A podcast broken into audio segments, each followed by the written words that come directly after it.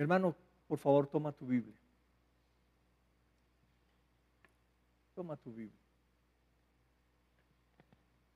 Ahí como estás. Ojalá, ojalá, ojalá hayas impreso la semilla para que la disfrutemos todos, la estudiemos todos, la compartamos.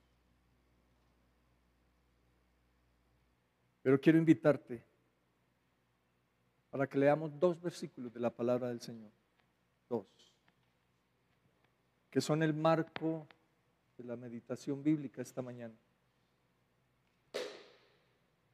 Quiero invitarte para que meditemos en ella. Dice Primera de Corintios capítulo 12, versículo 31. Procurad pues los dones mejores. Mas yo les muestro un camino más excelente. Procuren lo mejor de Dios. Procuren, dice Pablo, hacer bien las cosas. Procuren vivir de acuerdo al testimonio que nos debe enmarcar. Procuren todo eso. Mas yo les quiero mostrar el mejor proyecto que se haya diseñado para la iglesia. El camino más excelente que Dios trazó para nosotros. Y en ese desafío también nos dice el apóstol Santiago, capítulo 2, verso 18. Pero a alguno dirá, tú tienes fe y yo tengo obras. Muéstrame tu fe sin tus obras y yo te mostraré mi fe por mis obras. Repito, muéstrame tu fe sin obras, sin tus obras, y yo te mostraré mi fe por lo que hago, dice Santiago.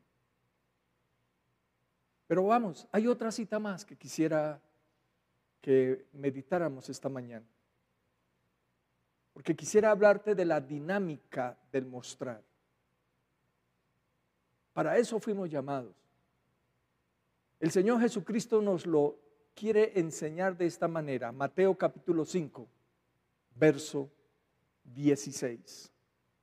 Dice, si quieres por favor, Leamos desde el verso 15 para que entiendas la intención con que el Señor Jesucristo nos da este mandamiento, porque es mandamiento. Dice la palabra del Señor desde el verso 15, no se enciende una luz y se pone debajo de la cama, sino sobre un candelero para que alumbre a todos los que están en la casa. Así alumbre vuestra luz delante de los hombres para que vean, vean, vean vuestras buenas obras y glorifiquen a vuestro Padre Celestial que está en los cielos. ¿De qué dinámica vamos a hablar? De mostrar. Necesitamos mostrar. Necesitamos que los hombres vean lo que somos y lo que hacemos. Y es la única forma en que la gente glorificará a Dios porque de lo contrario estarán vituperando el nombre de Cristo. Es urgente entonces que entendamos la dinámica que nos propone el apóstol Pablo en 1 Corintios capítulo 12, verso 31. Yo les muestro un camino más excelente. Dinámica en la que tenemos que caminar.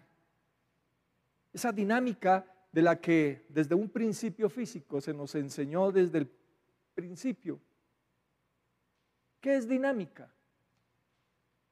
Si volteas la semilla en la parte posterior, te coloqué la intención que tengo, mi hermano, para mostrarte es la forma en que Dios quiere que tú muestres al mundo quién eres, en quién crees, qué haces, y sobre todo, ¿para dónde vas? Esto es lo importante para nosotros como cristianos en este tiempo. Dinámica es un término que proviene del griego dinámicos que significa fuerza o poder. Fuerza o poder. ¿Sabe quién también lo dijo? Antes que existiera esta definición de dinámica, el Señor Jesucristo ya lo había dicho. Mateo, eh, Hechos capítulo 1, verso 8. ¿Quieres comprobarlo? Leamos Hechos capítulo 1, verso 8. ¿Qué es lo que dice? Y recibiréis poder cuando haya venido sobre vosotros el Espíritu Santo y me seréis testigos en Jerusalén, en toda Judea, en Samaria y hasta lo último de la tierra. ¿Cuál es la palabra que se usa aquí? Poder. Esa palabra es la definición del término original que es dunamus. Dunamus, dinamita. Si la dinámica es fuerza y poder, la palabra del Señor dice que Él nos dio a nosotros dunamus, dinamita. ¿Para qué? Para ejercitarnos y para poder ser testigos de Él. La dinámica es esa rama de la física que estudia la relación entre la fuerza que actúa sobre un cuerpo y los efectos que produce sobre el movimiento de los cuerpos. La dinámica en el ámbito de la física está regulada por tres leyes según Newton, que nos, la dictó, tres leyes de la ley de Newton. La primera indica que un cuerpo se mantendrá en reposo o movimiento uniforme, excepto que sobre él actúe una fuerza. ¿Cuál es la primera ley de Newton? Que un cuerpo estará quieto hasta que haya una fuerza que lo mueva. Esa es la primera ley de Newton. Pero escuchemos la segunda ley de Newton. ¿Qué es lo que dice? La segunda establece que la variación del movimiento es el producto de la misma por el tiempo que, perdón, estoy leyendo la tercera, establece que la variación del movimiento de los cuerpos es proporcional a la fuerza que se ejerce sobre él. Si la primera dice que un cuerpo sin fuerza está quieto, la segunda ley dice que este cuerpo se moverá dependiendo de la fuerza que se ejerza sobre él. Pero la tercera ley dice que expresa que el impulso de una fuerza constante, el producto de la misma por el tiempo que actúa y que produce una alteración en la cantidad de movimiento sobre el cuerpo afectado. Todas tres nos hablan de la misma dinámica del mostrar. ¿Qué es lo que el Señor quiere? Que tú muestres. El término dinámico puede usarse como adjetivo y puede en diversas situaciones, como cuando nos referimos a una persona, lo cual quiere decir que es un individuo activo y con vitalidad. Esa es la dinámica de la que yo quiero hablar esta mañana. Mostrar. Mostrar. Pero escucha bien. Pablo nos quiere decir esta mañana, yo te muestro un camino más excelente. ¿Qué es lo que Pablo nos quiere mostrar? ¿De qué ley de la dinámica nos quiere hablar Pablo esta mañana? ¿De qué ley de la dinámica nos quiere hablar el Señor Jesús en eh, Hechos capítulo 1, verso 8?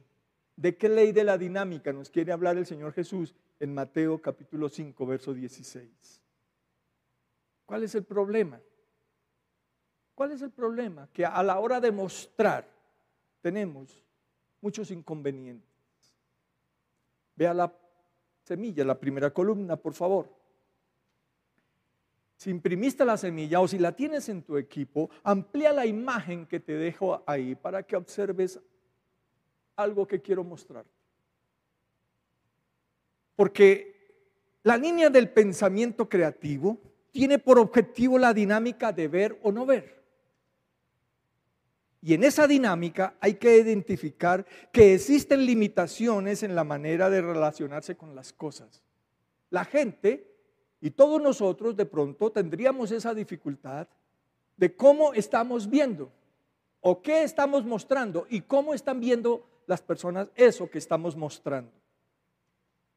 Entender las interpretaciones que son únicas porque cada uno desde su propia perspectiva va a identificar qué es lo que ve. Ejercitar la creatividad, supuestamente, es la línea del pensamiento creativo, pero que hay un problema que al ejercitar esa creatividad y supuestamente enriquecer el conocimiento, tenemos un grave problema. Que cuando se proyectan imágenes, cada uno a su manera individual da su opinión desde su perspectiva y va anotando lo que va viendo. Todos han visto las mismas imágenes. Ahora yo te hago una pregunta, ¿qué has visto? Amplía la imagen si la tienes en tu equipo. Amplíala por favor y por favor observa qué estás viendo. Te dejo dos imágenes que son muy comunes a quienes trabajan en esta área de la línea del pensamiento. ¿Qué estarías viendo tú en la primera imagen? ¿Qué estarías viendo en la segunda imagen?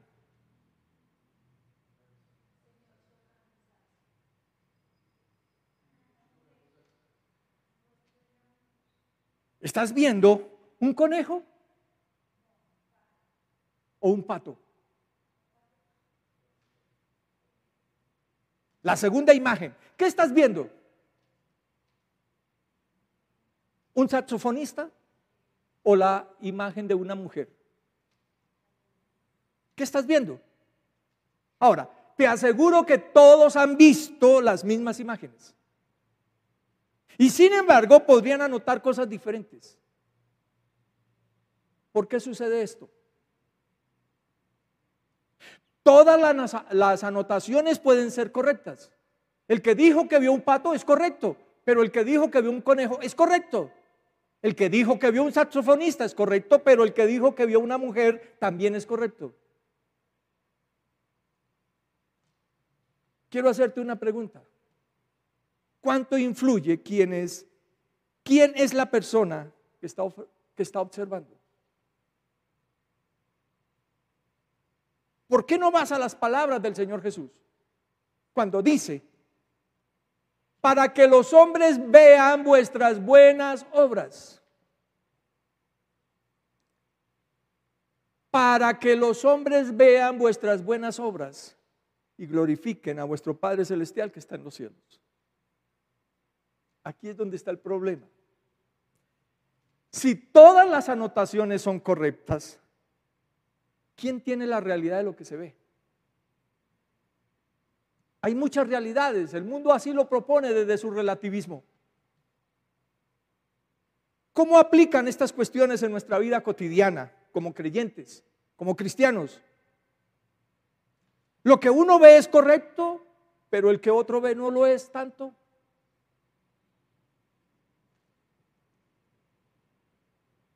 pero en la vida espiritual. Nuestra experiencia cristiana tenemos la obligación de proyectar una imagen clara, que la gente vea correctamente y que no demos oportunidad a distintas definiciones o a distintas anotaciones. Este es el problema de la cristiandad moderna. La experiencia de la iglesia de Corinto, por eso es que Pablo nos va a hablar aquí de la dinámica del mostrar. Porque la iglesia de Corinto era una iglesia que presumía de los dones. Pero al interior de ella, quienes han estudiado la epístola a los Corintios y quienes la han leído, por lo menos, han descubierto que cada capítulo de esa primera carta a los Corintios es la descripción de una problemática, pero seria, que había allí en esta iglesia. ¿Qué estaban mostrando? Estaban mostrando infidelidad. ¿Cierto que la infidelidad causa tristeza, dolor? ¿Qué más estaban mostrando? Estaban mostrando divisiones. Cuando decían, yo soy de Pablo, yo soy de Pedro, yo soy de Apolos, yo soy, y otros sarcásticamente decían, yo soy de Cristo. Esa es la imagen que están proyectando. También habían problemas de fornicación, habían problemas de idolatría, habían problemas de mala administración de los dones, pues creían que eso era el todo del cristiano. Entonces, con razón, Pablo, cuando ha abordado toda la problemática de esa iglesia y llega al capítulo 12, les propone un proyecto grande, serio, que va a solucionar todos los conflictos. Yo les muestro un camino más excelente. ¿Y cuál es ese camino que Pablo nos quiere proponer? Primera de Corintios capítulo 13, la mejor propuesta que proyecto alguno pueda presentar.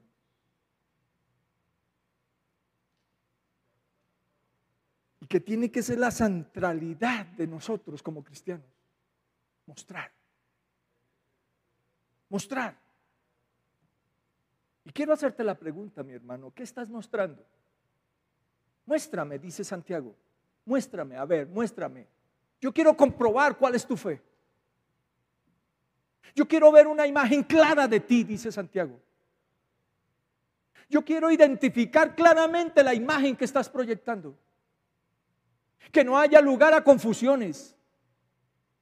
Porque si bien cada uno puede interpretar como quiera, nosotros, mi hermano, tenemos una verdad absoluta que proyectar que no hay siquiera lugar a duda. Por eso el Señor Jesucristo dice en Mateo 5:16, así alumbre también vuestra luz. ¿Cuál es el problema de la luz? Quiero invitarte, me ayudan por favor a correr este púlpito para allí. Quiero dar un ejemplo de lo que puede estar pasando con nuestras proyecciones. Y aquí hay un problema que quiero, mi hermano, que lo eh, identifiquen. Los técnicos, los técnicos que vinieron a hacer asesoría a la iglesia la semana pasada, dieron un consejo. Necesitamos darle un fondo negro a esa pared para que no proyecte. ¿Qué ves aquí, mi hermano? ¿Qué ves aquí? ¿Qué ves aquí? ¿Qué ves abajo? ¿Qué ves aquí? Y si yo levanto mi mano, ¿qué estás viendo ahí? ¿Estás entendiendo la dinámica del mostrar? Jesús nos dice, Él es la luz. El apóstol Santiago habla de la absoluta divinidad, de la absoluta perfección de la santidad de Dios, porque en Él no hay sombra ni variación. En Él no hay siquiera la más mínima oportunidad de proyectar una sombra, porque Él es luz inaccesible, dice Pablo a Timoteo. ¿Cuál es nuestro problema? Cuando el Señor nos pide que así alumbre nuestra luz delante de los hombres, es porque podemos estar dando malas proyecciones. Nuestras acciones, nuestras obras y nuestras palabras están dejando un margen para que la sombra sea lo que más se note en nosotros. Y aquí está el problema de la vida y de la experiencia cristiana la dinámica del mostrar, es urgente, mi hermano, que la luz sea perfecta sobre nosotros, que no haya la más mínima posibilidad de que lo que nosotros vean sea sombras. Y no darle la oportunidad a quienes nos están observando de tener diferentes criterios acerca de nosotros. Esa es la dinámica del mostrar. ¿Qué estamos mostrando? en estos tiempos de pandemia, sí que se ha identificado quiénes son y quiénes no son. ¿Qué estamos nosotros mostrando? Quiero invitarte, mi hermano, para que leamos la, primera carta a los Corintios. el capítulo 3, el versículo 1 y el versículo 2. Dice, Primera de Corintios capítulo 3, dice, de manera que yo hermanos no puedo hablaros como a espirituales, sino como a carnales, como a niños en Cristo. Os di a beber leche y no vianda, porque aún erais capaces ni sois capaces todavía. A ver, quiero invitarte. Aleluya. Edson, perdóname, es segunda de Corintios. Mis hermanos, leamos segunda de Corintios, versículo 1 y 2.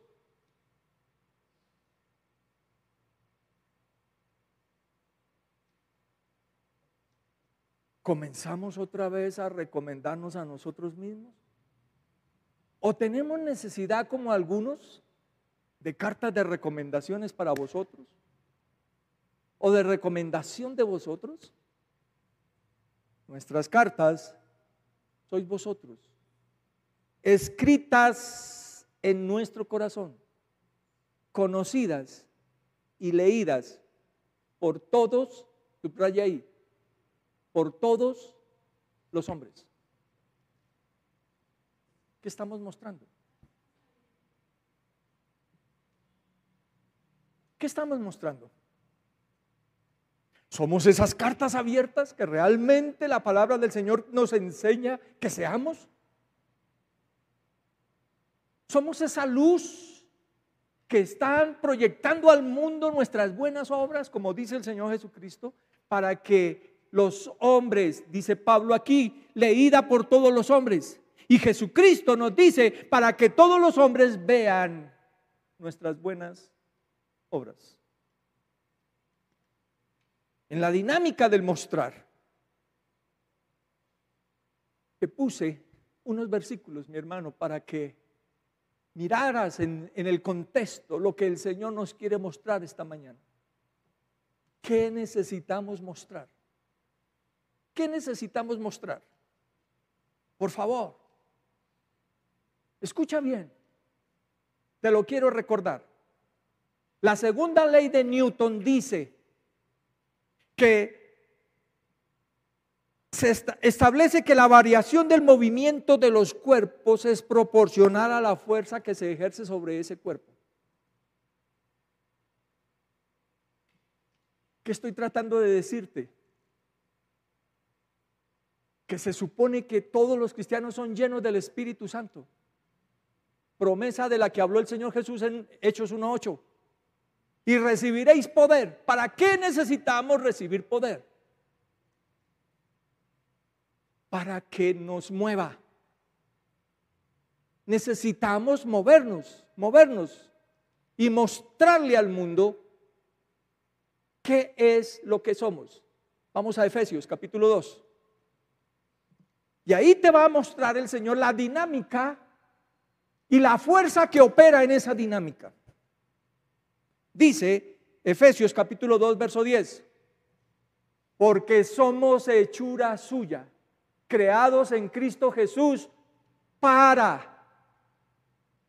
¿Entendiste? No por, sino para. Cambia la preposición. Fuimos creados para buenas obras, las cuales Dios preparó de antemano para que anduviésemos en ellas.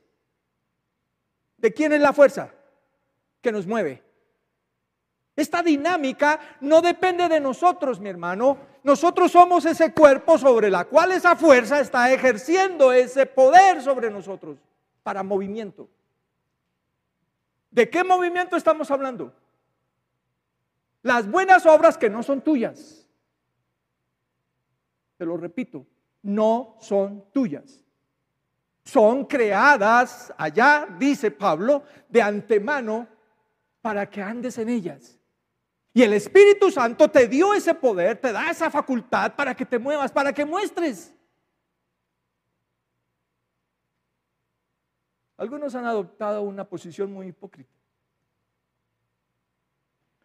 Una fácil, una cómoda respuesta siempre dan.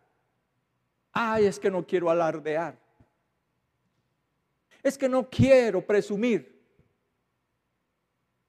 Obvio. Para ellos, el Espíritu Santo no está actuando. La fuerza que ejerce sobre ese cuerpo para que haya movimiento, para mostrar, significa que el Espíritu Santo no está ahí. ¿Por qué? Porque algunos asumiendo esa actitud hipócrita dicen, yo no quiero mostrar. Cuando el apóstol Pablo nos enseña claramente esta dinámica. Quiero, hermanos, que seáis como yo. Oh, wow. Pablo dice, porque yo recibí del Señor, porque yo aprendí de Cristo. Ahora quiero que ustedes aprendan así de mí.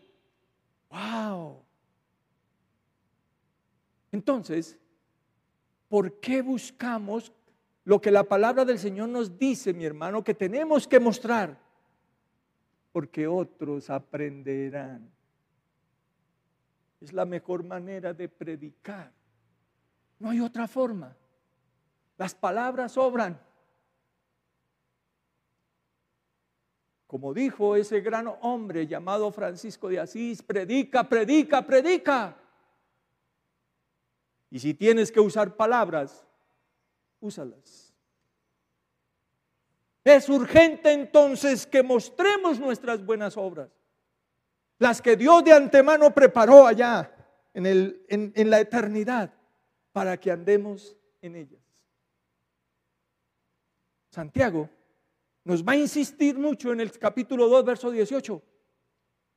A ver, muéstramelas, muéstramelas. Tú dices que tienes fe, pero la fe, la fe es dinámica. Te lo repito, mi hermano, la fe es dinámica. La fe no es pasiva. La fe no es muerta. Y Santiago es rotundo en decirnos que si no hay obras significa que esa fe está muerta. Muéstrame. Dame testimonio. Muéstrame que en verdad has creído en el Señor. Muéstrame que en verdad confías en el Señor. Muéstrame que en verdad eres cristiano.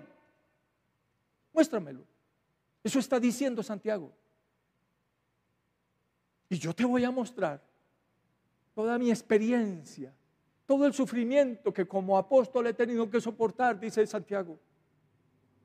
Yo asumí la dirección, dice Santiago, de los apóstoles desde el momento en que el Señor ascendió. Ahora me tocó a mí, dice Santiago. Y quiero que ustedes aprendan que si no hay dinámica, no vamos a poder convencer al mundo. Es urgente entonces que caminemos en esta dinámica.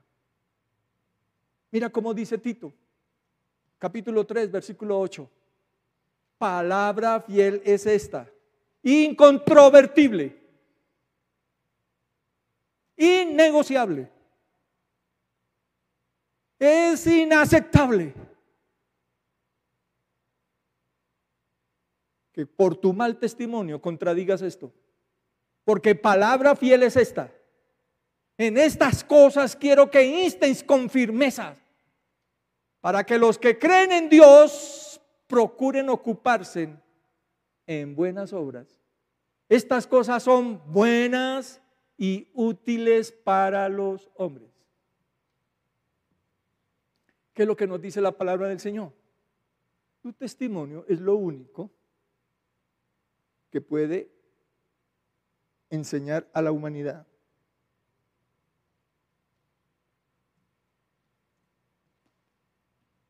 Le damos otra referencia. Te la coloqué en la semilla para que la ejercites, por favor. Dice segunda de Pedro o primera de Pedro, capítulo 2, versículo 12. Manteniendo buena vuestra manera de vivir. ¿Entre quiénes? Entre los que te están viendo, entre los que te conocen, entre los que saben que tú eres cristiano, entre los que saben que yo soy pastor entre los que se han dado cuenta que yo y tú hemos dado testimonio de Jesucristo. para que en los que murmuran de vosotros como de malhechores, como dice ahí la palabra del Señor, glorifiquen a Dios en el día de la visitación, al considerar, al ver, al darse en cuenta. Y finalmente los impíos tendrán que decir, ellos tenían razón. Esa dinámica es la que nosotros necesitamos caminar. Pero ¿cuál es el problema de nosotros?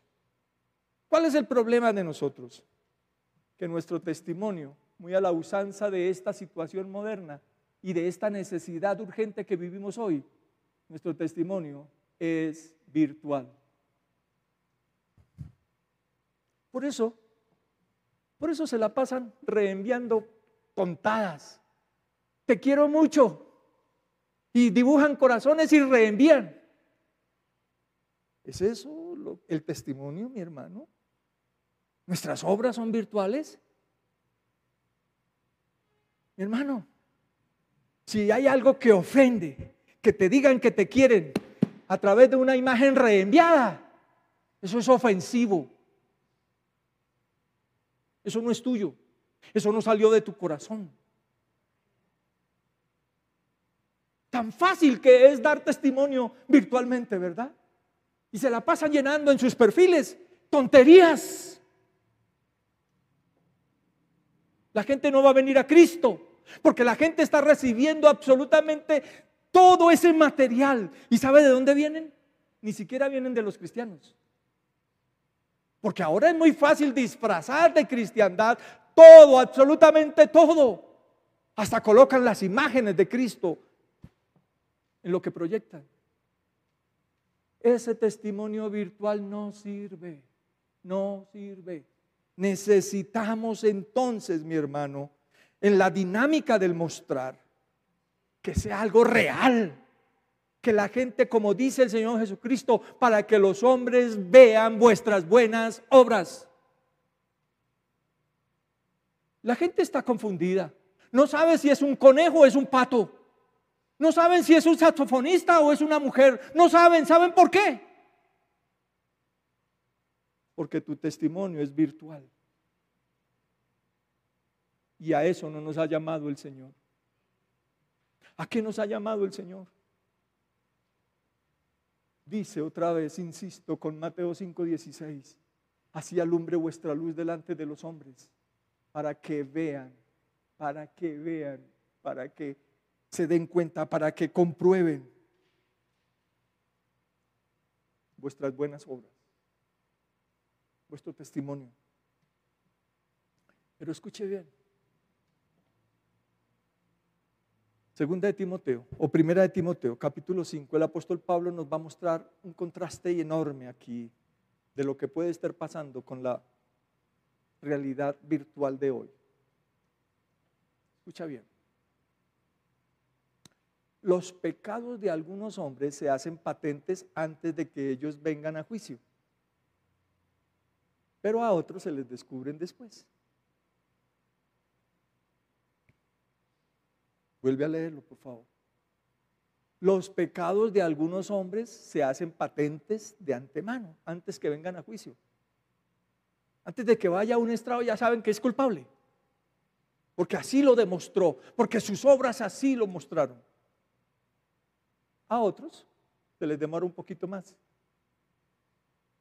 Pero que la verdad triunfa es una verdad absoluta que la cual dijo el Señor Jesucristo, lo que ustedes hagan en lo oculto, se los gritarán las azoteas. No hay nada oculto bajo el cielo, dijo el Señor. En contraste a esa situación, ahora mire cómo dice el verso 25. Asimismo, se hacen manifiestas las buenas obras. Y las que son de otra manera no pueden permanecer ocultas si en ti la naturaleza es la dinamis que actúa en ti, esa por naturaleza se impondrá.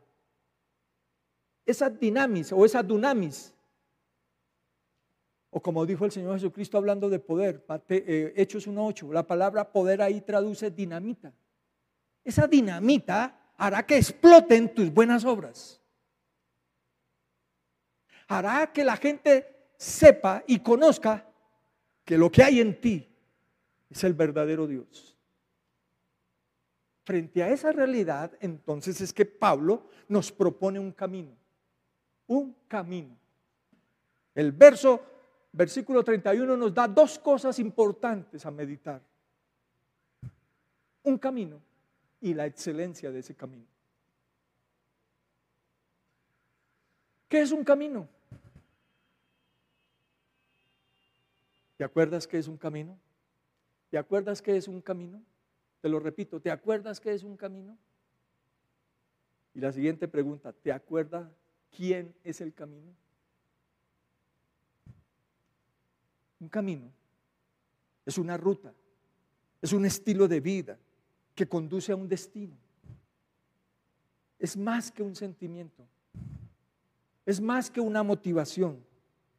Lo que los corintios proponían eran dones para enorgullecerse, no importa la vida que llevaran. Ahora Pablo propone algo diferente, un camino. ¿Y sabes por qué Pablo habla con tanta propiedad del camino? Cuando él era Saulo, la Biblia dice que cuando él era Saulo era perseguidor de la iglesia. ¿Y sabe qué llevaba en sus manos? Cartas para atrapar a los del camino. ¿Cómo se le llamaban a los cristianos antes? La Biblia nos enseña que fue en Antioquía donde se les llamó cristianos por primera vez. Antes se les identificaba como los del camino. Los del camino. Si quieres, mi hermano, y quieres estudiar la palabra del Señor, coge una concordancia y busca la palabra camino, todas esas referencias que nos da Pablo en Hechos y nos da Pablo en Timoteo. Y te vas a dar cuenta de qué camino es que Pablo está proponiendo. Yo les muestro un camino más excelente. Y Pablo nos está diciendo que ellos Ahora sí vamos a leer 2 Corintios 3, 1. ¿Cuál es el problema de los corintios? Segunda. 3.1. Eh, ¿Sí? O primera, por favor, discúlpeme. Primera. ¿Cuál es el problema de la iglesia de Corinto? Que no se les puede hablar como a espirituales que no se les puede hablar como adultos. Ay, esta pandemia, pastor. Como si fueran ellos los únicos que están sufriendo la pandemia. Ay, es que esta situación. Ay, ¿qué es lo que hay en ellos? Niñerías. Puras niñerías. ¿Y qué es lo que dice Pablo? ¿Por qué Pablo nos quiere proponer un camino más excelente? ¿Por qué? Porque lo único que hay en la iglesia de la, de la modernidad es niñerías. No les puedo hablar como espirituales, dice Pablo, sino como a carnales, como a niños en Cristo. Y me toca seguir dándoles leche y no comida, lo que Pablo llama aquí viandas, porque aún no sois capaces.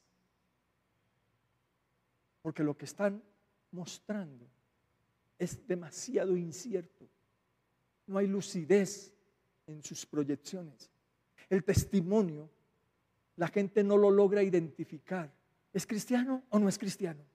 ¿Cree en Dios o no cree en Dios? ¿Está confiado o no está confiado? ¿En quién ha creído? Entonces la imagen que están proyectando los cristianos inmaduros es de tal inseguridad que entonces están confundiendo a la gente. Cuando Pablo nos propone mostrar un camino, es porque es el único.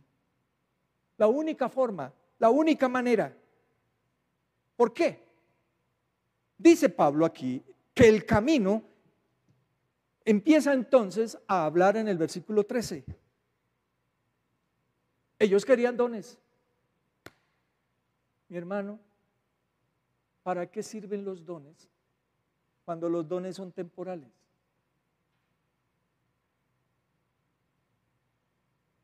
Hago una pausa para que entiendas. Pablo aquí dice que los dones dejan de ser, caen en desuso. Entonces, el camino de los dones no es un camino excelente, no es un buen camino. El camino de la presunción, imaginando cosas, enviando cosas virtuales, reenviando tonterías, ese no es un buen camino. Uniéndose a cadenas de oraciones, que ustedes todos saben que eso tiene una motivación muy comercial, que eso no es nada espiritual. ¿Es ese un camino excelente? Pero Pablo dice, comienza diciéndonos, el amor no deja de ser. Se puede acabar todo. Pero el camino que Pablo nos quiere mostrar es el camino del amor. Y en esencia, cuando hablamos del camino, es Jesucristo. Y cuando hablamos del amor, en esencia, es Jesucristo. Porque es de Él, de Él viene. Entonces junta esas dos definiciones, camino y amor. ¿De quién estamos hablando? De la misma persona.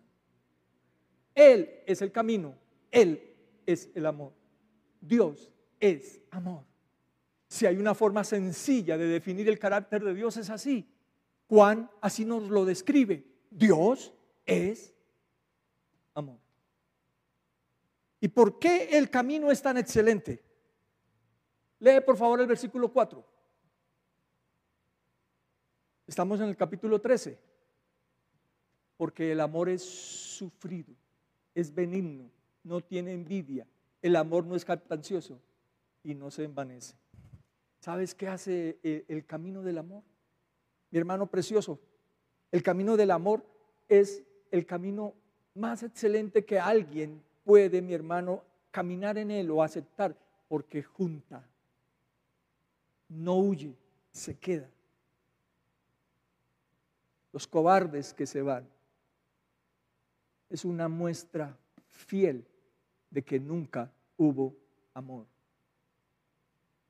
Te lo repito, los cobardes que se van, arguyendo razones tontas y equivocadas, no justificadas, es porque nunca hubo en ellos amor. Porque el amor, ¿qué es lo que hace? Se queda. El amor no huye.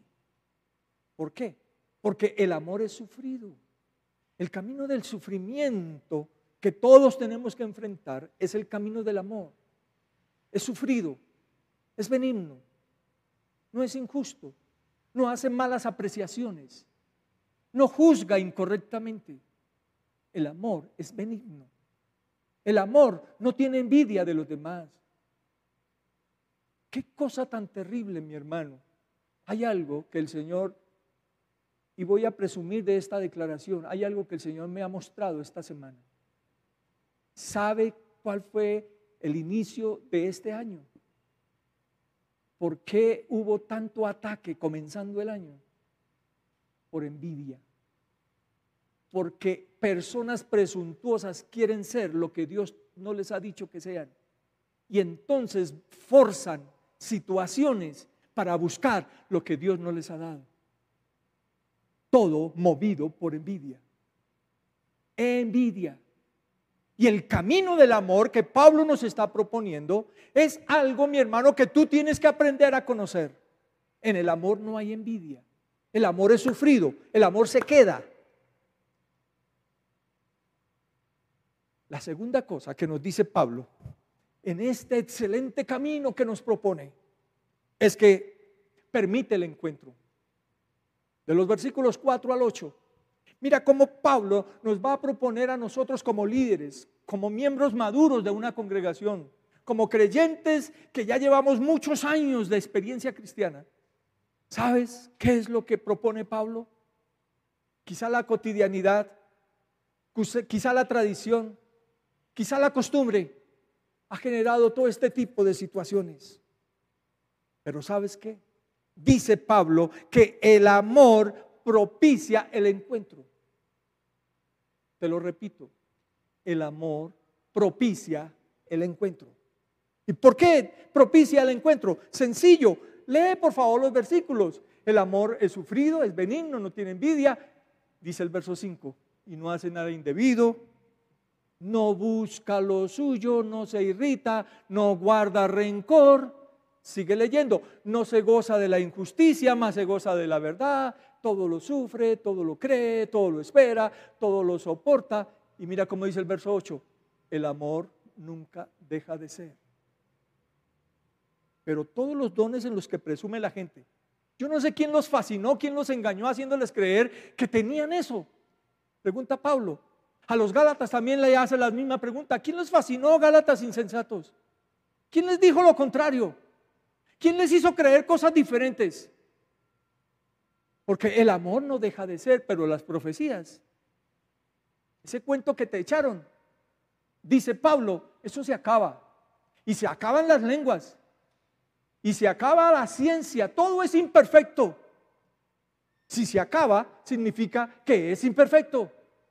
Y Pablo dice de las profecías que si en parte conocemos y en parte profetizamos, significa que no hay absoluto en ello, que no es perfecto. En cambio, el amor es perfecto. El amor, dice el versículo 8, no deja de ser. Yo les muestro ese camino. Les muestro ese camino para que anden en ellos. ¿Qué es lo que estamos mostrando nosotros? ¿Infidelidad acaso? ¿Qué es lo que estamos proyectando con nuestras palabras y con nuestras acciones? ¿Envidias acaso? ¿Murmuración acaso? ¿Quejas? ¿Todo el tiempo la gente se vive quejando? Esa es la imagen que estamos proyectando. Pero escuche bien, verso 11.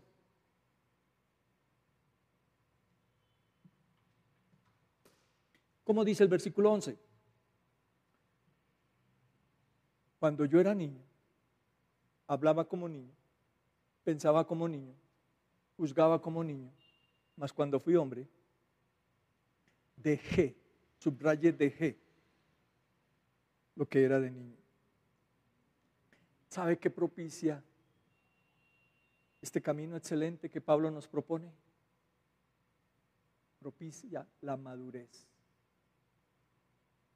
Madurez, perdón, madurez que ya parece, pareciera que ya no hay tanta, porque quizás como el anciano vuelve a ser niño. En la experiencia cristiana puede estar pasando lo mismo. De pronto estamos hablando de que llevamos muchos años de cristianos. En mi caso, yo nací en un hogar cristiano. O sea, son muchos los años. Pero esos no son argumentos suficientes y válidos para hablar de madurez.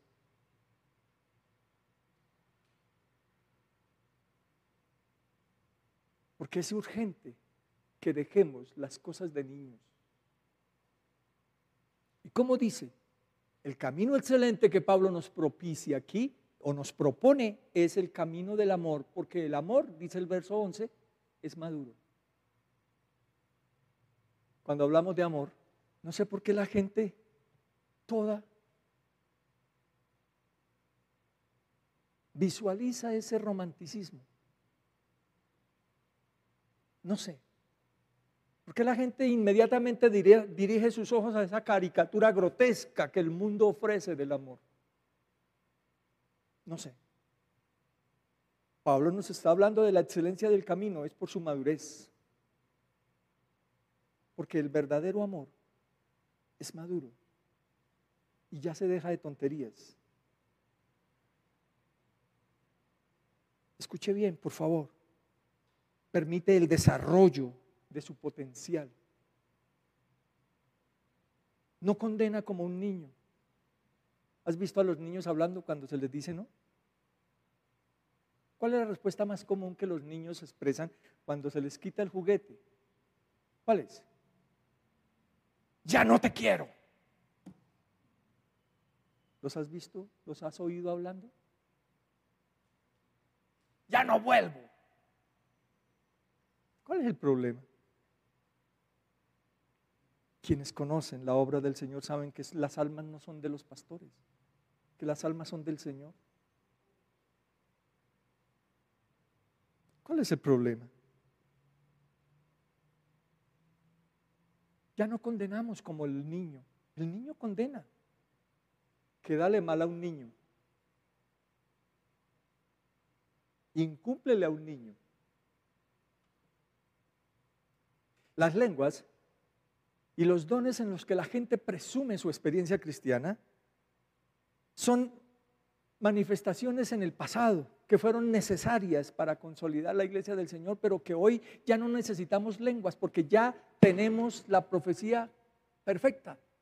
Ya no necesitamos la profecía porque la profecía ya fue escrita, ya fue dada.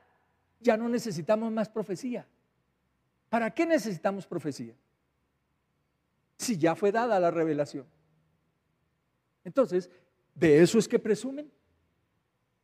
Pablo les está proponiendo un camino más excelente porque la verdadera profecía, dice San Pedro en su epístola, tenemos la palabra profética más segura, la cual hacéis bien en hacer.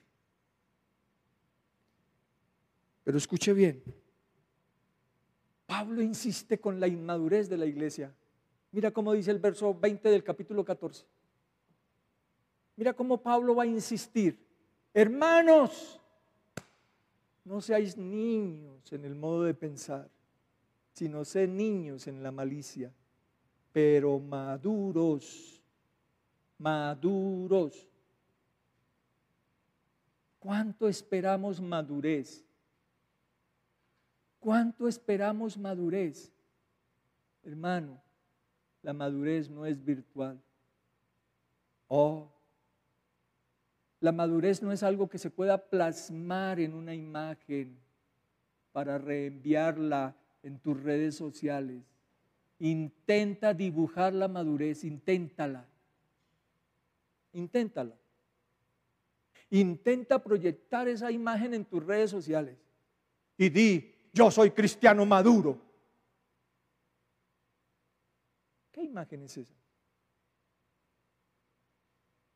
Ojalá estés entendiendo, mi hermano, que la dinámica del mostrar no es virtual. La dinámica del mostrar no es abstracto, es real. Es real, es real. ¿Por qué no lees lo que dice la palabra del Señor en 1 Corintios capítulo 4, versículo 1? A ver. Dice, así pues, subraye, ténganos los hombres por servidores de Cristo y administradores de los misterios de Dios. ¿Cómo dice Pablo? Ténganos los hombres, que los hombres nos definan, que los hombres nos conozcan, que los hombres nos vean, que los hombres sepan que somos administradores de los misterios de Dios. Pero con esas niñerías, ¿de qué misterios estamos hablando? ¿De qué misterios? Por favor, dime. ¿De qué misterios? Dime si no es un misterio que tú pongas tu mano sobre un enfermo y sane. ¿De qué misterio estamos hablando? Dime si no es un misterio, mi hermano, de la manera como Dios te ha sostenido estos cinco meses de pandemia. Dime si eso no es un misterio. Pero con esas niñerías, ¿de qué misterios estamos hablando? Dime de qué misterios, mi hermano. Por eso Santiago, el desafío que nos da Santiago es, muéstramelo, muéstrame tus obras, muéstrame lo que tú crees, muéstrame lo que tú hablas, muéstramelo, dímelo, dímelo. A ver, dice Pablo, ténganos los hombres que los hombres nos identifiquen, que los hombres nos conozcan por lo que hablamos, pero también por lo que hacemos. Como dice el viejo refrán aquel, a Dios rogando, pero con el mazo dando, mi hermano. Este es tiempo de dejar a un lado la virtualidad cristiana, virtualidad que ahora nosotros estamos usando, pero para las transmisiones, pero no para el testimonio cristiano. Deja de ser virtual y vuélvete real. Da un testimonio claro. Proyecta una imagen clara. Dile al mundo con lo que haces que realmente sabes en quién has creído. Porque lo único que quedará al fin de todo es este hermoso proyecto que Pablo nos propone. Ahora quedan tres cosas. La fe, la esperanza y el amor. Solo, solo queda eso, mi hermano. Tres cosas poderosas, fe, esperanza y amor. Tres verdades absolutas que no se pueden mostrar virtualmente. Te lo repito, tres verdades absolutas de lo que queda fe, esperanza y amor, que no se pueden mostrar virtualmente, que necesita cobrar cuerpo, que necesita cobrar una idea que camine, que marche, porque para eso ustedes recibieron poder. El poder que actúa en ustedes es lo que hace que se produzcan buenas obras. Es lo que, es lo que hace que produzca buen testimonio en ti. Es lo que hace que produzca esa, esa esperanza en la que caminas. Si hay amén y si no hay amén, de todas maneras caminamos en esperanza, porque yo sé detrás de qué voy. El poder de Dios que actúa en nosotros es lo único que nos hará proyectar esas verdaderas imágenes del cristiano bíblico, no el cristiano moderno, tan virtual,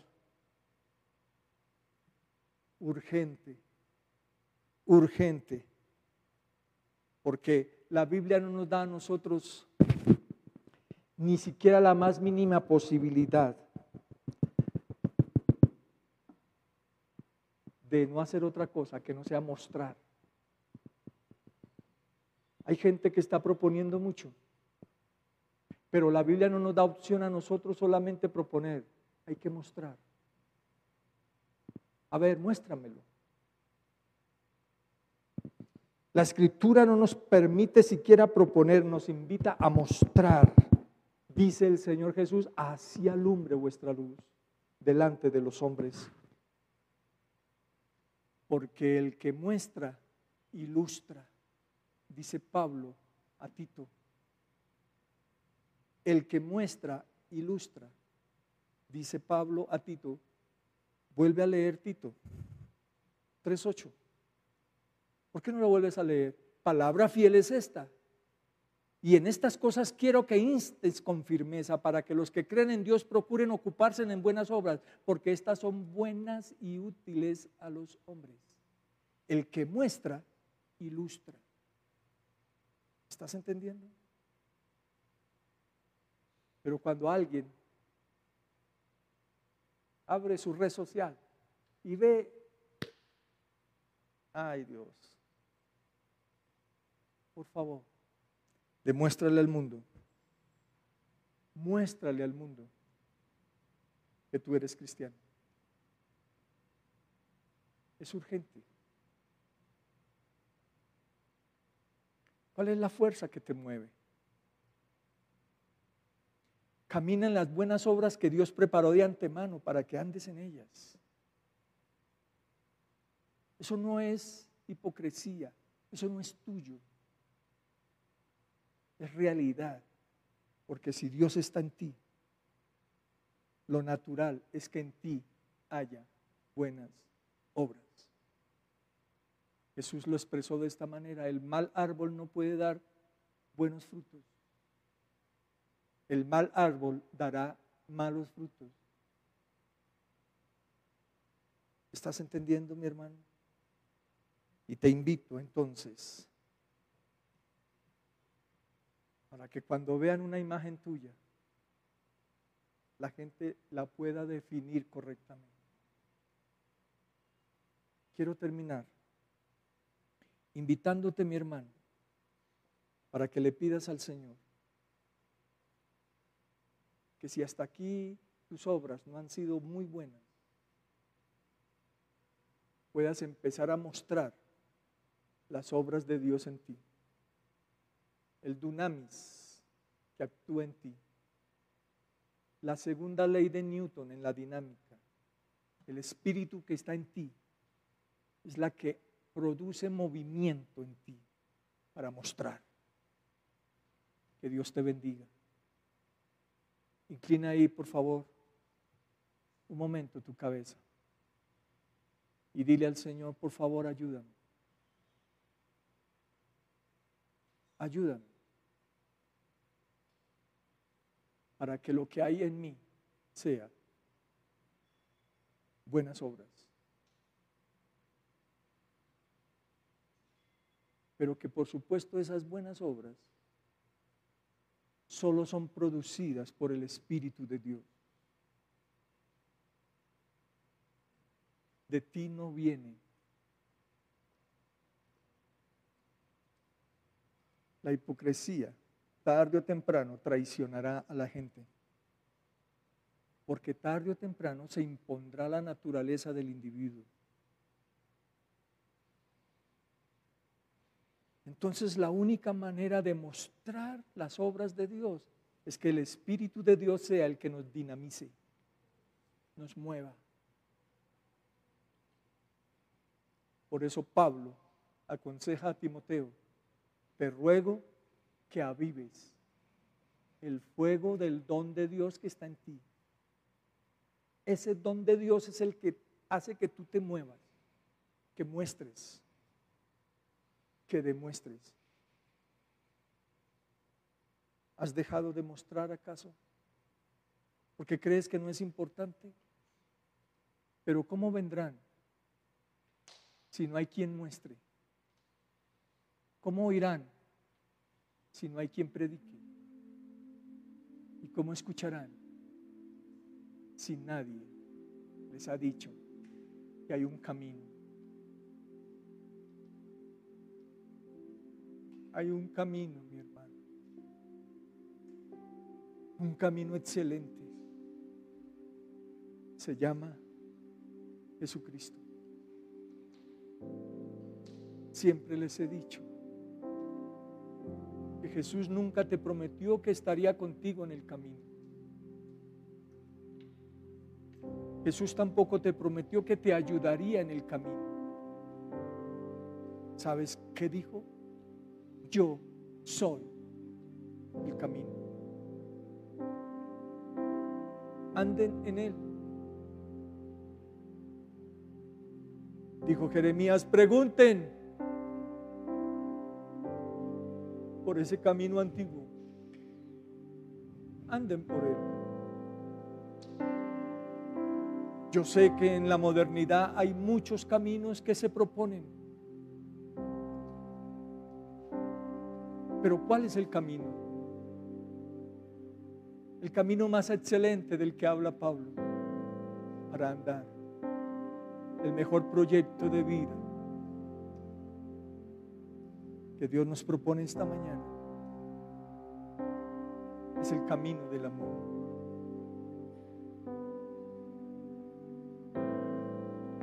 Ande en él, por favor. Ámalo, sírvele. sirve. Y reconoce que si tú amas a Dios es porque Él te amó primero. Él es el camino.